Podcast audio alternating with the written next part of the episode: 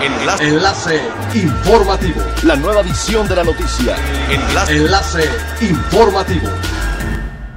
Buen día, les saluda Jocelyn Martínez. Este es el tercer resumen de las noticias más importantes que acontecen este 17 de julio del 2020 a través de enlace informativo de frecuencia elemental.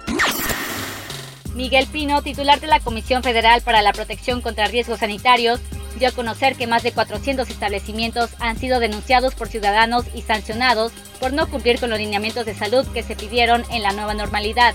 El funcionario comentó que los mismos ciudadanos detectaron que estos negocios no cumplen con requisitos básicos como tapetes desinfectantes en la entrada de sus locales, gel antibacterial o que permiten la entrada a personas que no tienen cubrebocas, entre otras cosas exhortó a los propietarios de negocios a cumplir con los protocolos de higiene y tramitar sus certificados que emite la Secretaría de Salud en coordinación con la Secretaría de Turismo, ya que de esa manera se garantiza la seguridad de locales y turistas.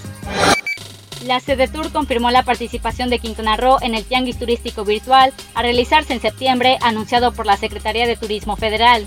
Marisol Vanegas Pérez, titular de la Secretaría de Turismo en Quintana Roo, mencionó que es una ventana de oportunidad para promocionar los destinos y productos a su vez, también las empresas tienen una ventana para darse a conocer, en especial las más pequeñas.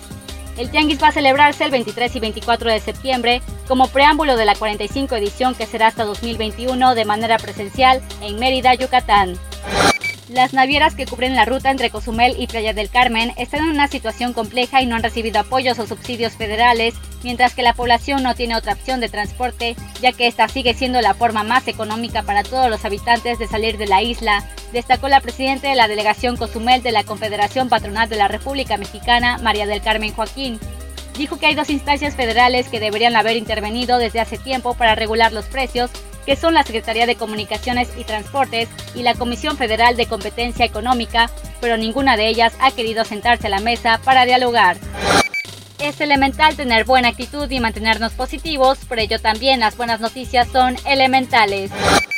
Las actividades deportivas se vieron afectadas por la actual pandemia, sin embargo Reebok se une a las marcas para reinventar mascarillas inteligentes para deportes. Reebok creó prototipos de mascarillas inteligentes especialmente para deportistas que de primera mano no estarán hechas de algodón. La llamada Sensorial Mask contará con sensores pegados bajo la mascarilla para registrar la respiración, ritmo cardíaco y la actividad, así como también el control de temperatura, el sueño y hasta los niveles de estrés. Estos sensores serán a prueba de la lavadora y secadora, por lo que podrán funcionar si se lavan. El objetivo de esta mascarilla está pensado en mejorar el rendimiento de todos los deportistas, contando con un regulador de aire para mejorar la eficiencia del entrenamiento. Siga pendiente de las noticias más relevantes en nuestra próxima cápsula informativa. No olvides seguir nuestras redes sociales en Facebook, Instagram y YouTube. Estamos como Frecuencia Elemental, en Twitter, arroba frecuencia-e y nuestra página web www.frecuenciaelemental.com. Se despide Jocelyn Martínez y no olvide que es elemental estar bien informado. Enlace. Enlace informativo. La nueva edición de la noticia. Enlace. Enlace informativo.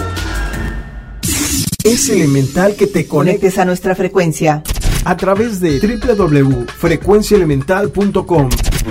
Frecuencia elemental. El cambio eres tú.